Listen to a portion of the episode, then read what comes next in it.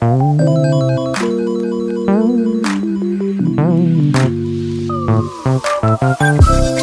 Ana María, te saluda Entre Copas.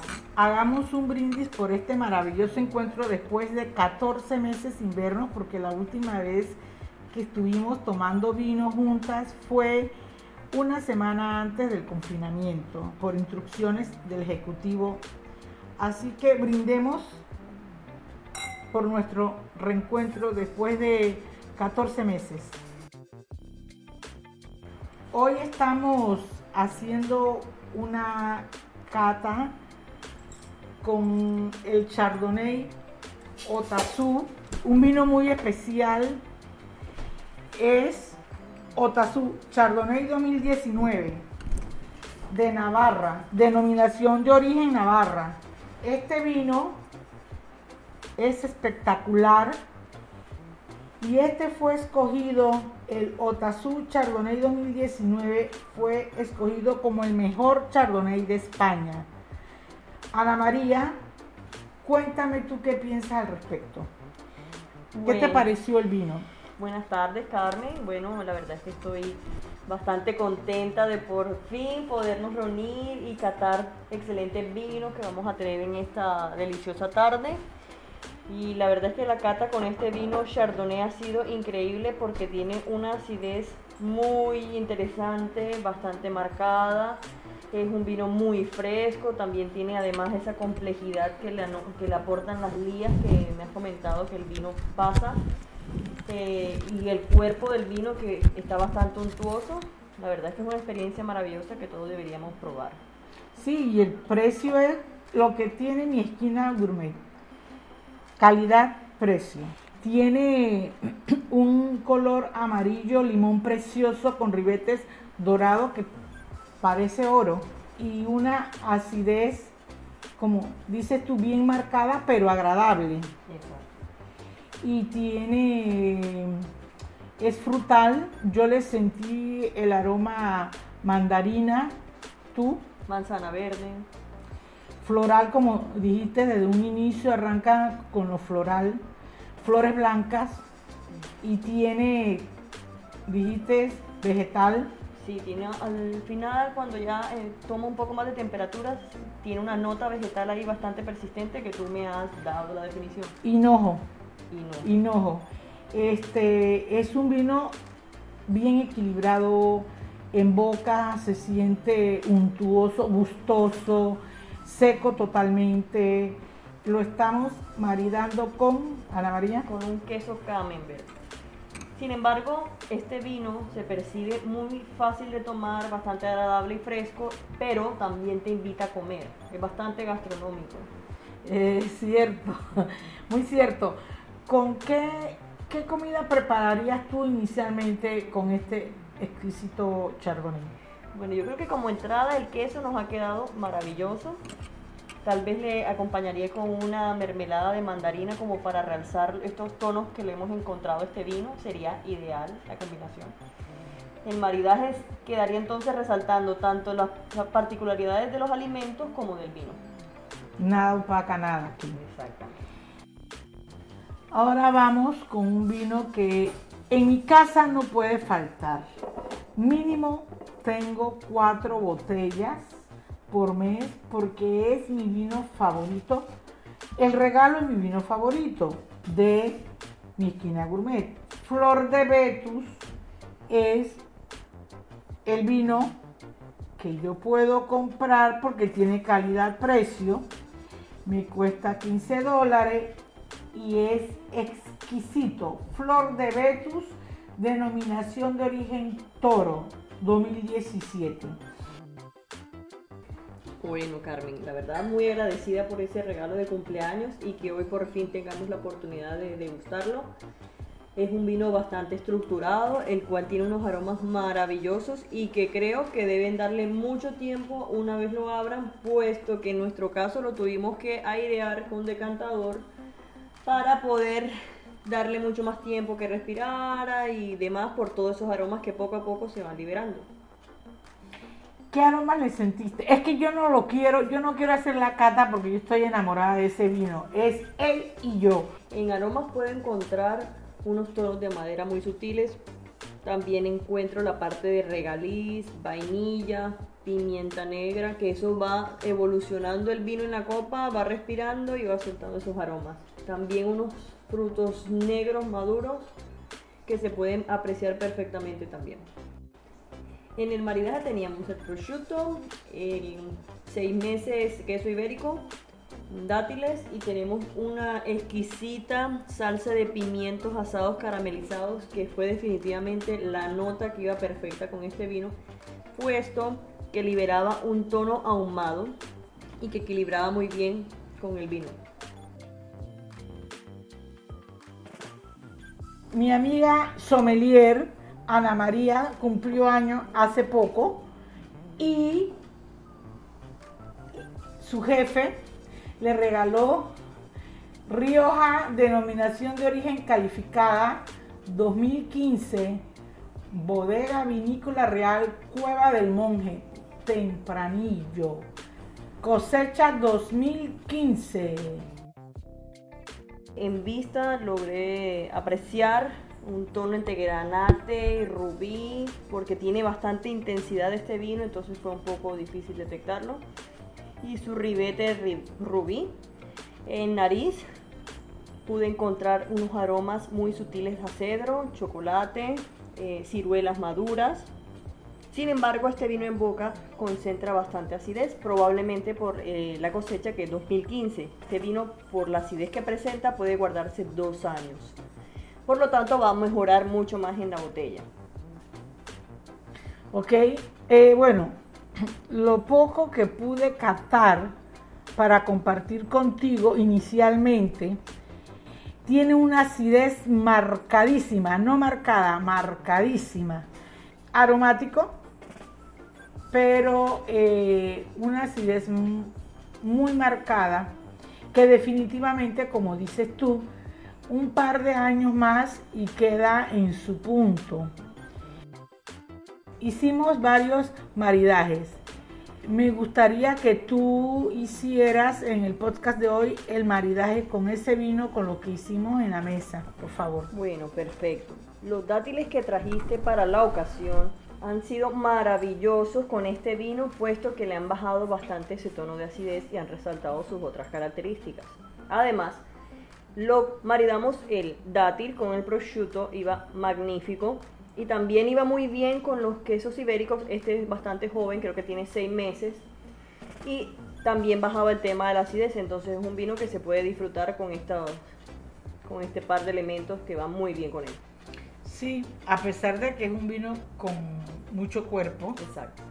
Eh, con mucha personalidad y con una acidez altísima, alta. Bueno, yo exagero un poco con el tema de la acidez porque no me gusta eh, alto, ¿no? Pero tiene, es un vino, es un vino eh, con una acidez alta. Creo que hicimos un maridaje con, entre el prosciutto, el ibérico, los dátiles que nos ayudó muchísimo a bajar la acidez.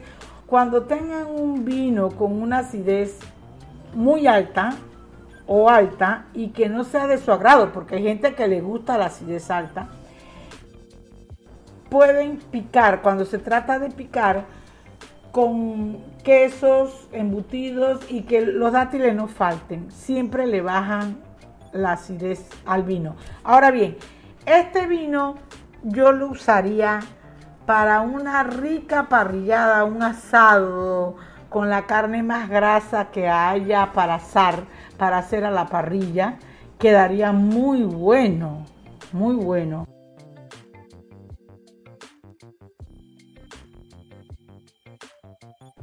La carne, mientras más grasa tiene, usted tiene que buscar un vino con un nivel de acidez graso y, eh, y con taninos altos.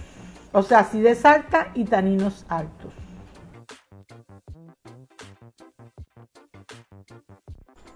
Dime una, cosa, ¿cuál es tu cepa o tu vino favorito en blanco y tinto, que son los más comunes? Bueno, esa es una pregunta bastante difícil porque a medida que uno va descubriendo vinos, te permite mucho conocer muchas cosas, probar de una cosa y de la otra. Tengo una, una variedad de estilos que me gustan, pero principalmente me gusta mucho eh, el Shiraz de Australia. Wow, hace unos vinos espectaculares. Además que ellos tienen este suelo terra rosa que tiene esa característica como de hierro que se la impregna a sus vinos, a sus vides y es maravilloso cómo se refleja. Me gusta mucho los Pinot Noir de Borgoña, sobre todo los de Gebre Chambertin, wow, es una cosa espectacular. Eh, y me gustan mucho los Carmener también, son muy agradables. En blancos yo diría que el perfume de Riesling es muy agradable.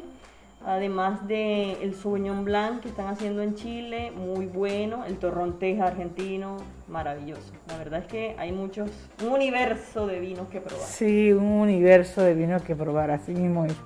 Dijiste el, el Carmener, una de mis cepas favoritas.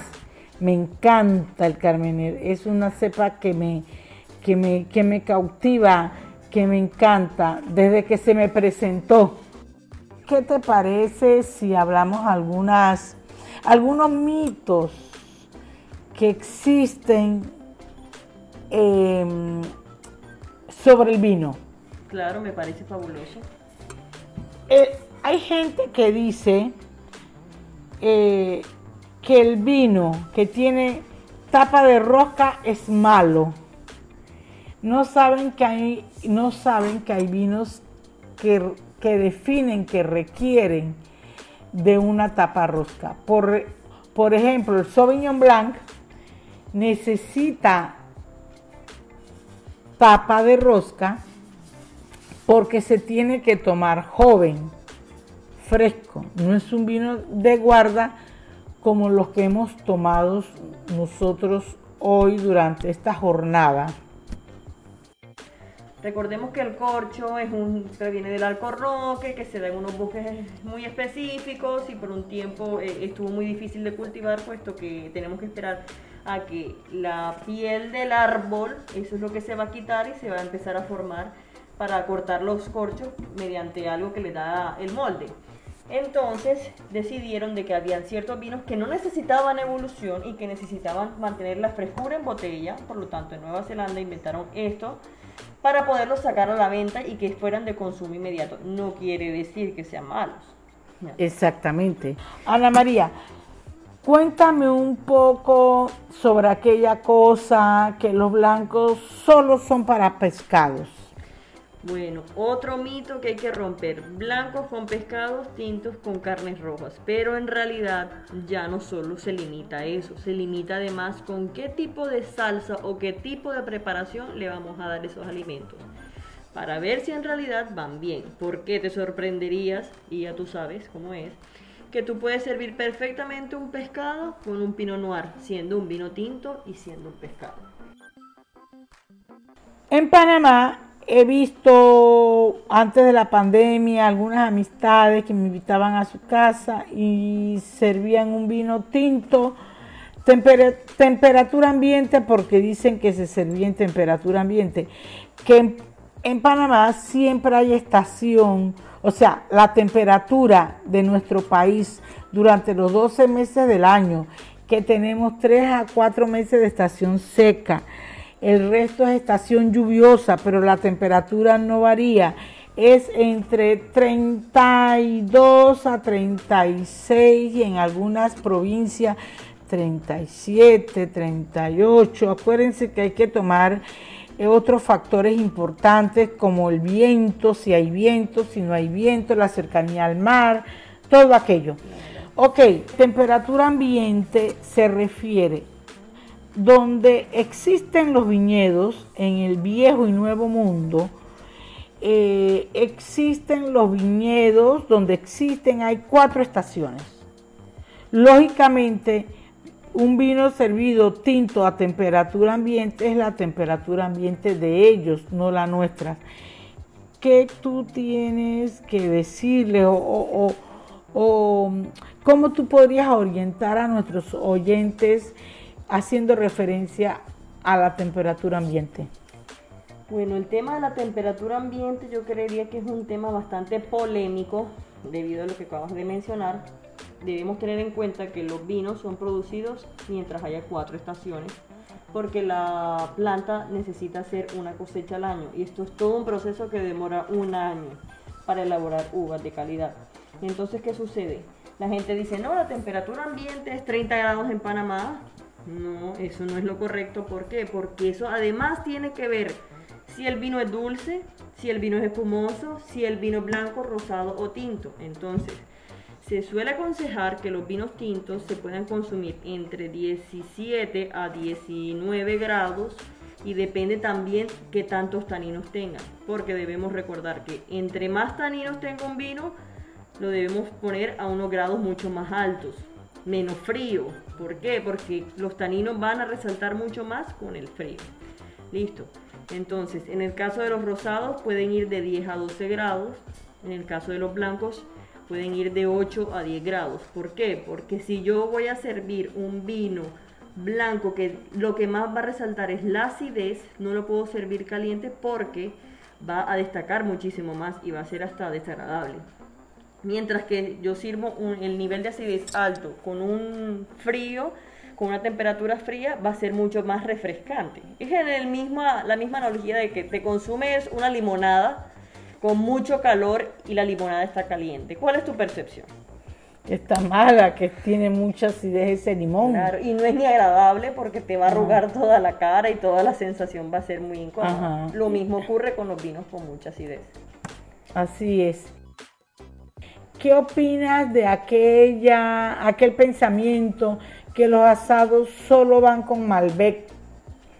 Bueno, yo creo que eso se origina en el hecho de que siempre ubicamos el Malbec como la cepa emblema de Argentina y que el, asado también es muy representativo del país, entonces eso se podría llamar como un maridaje regional. Pero eso no quiere decir que tenga que ser estrictamente así. No, el asado también puede ir muy bien. Aparte del nivel de grasa que pueda contener la carne, eso puede ir en aumento o en disminución y la preparación como sea en este caso asado entonces eso puede variar porque podemos acompañar Shiraz, tal vez Carmener, Cabernet Sauvignon si ya tengo mucho más nivel de, grasa mucho más elevada. Entonces necesito limpiar mi paladar con esos taninos para que yo pueda comerme la carne con mayor gusto. No todas las carnes van con Cabernet ni con Malbec. Hay que tomar en cuenta el nivel de grasa de la carne, del filete que vamos a poner en la parrilla, en el carbón, en la leña, hasta en la sartén. Y así determinamos el vino.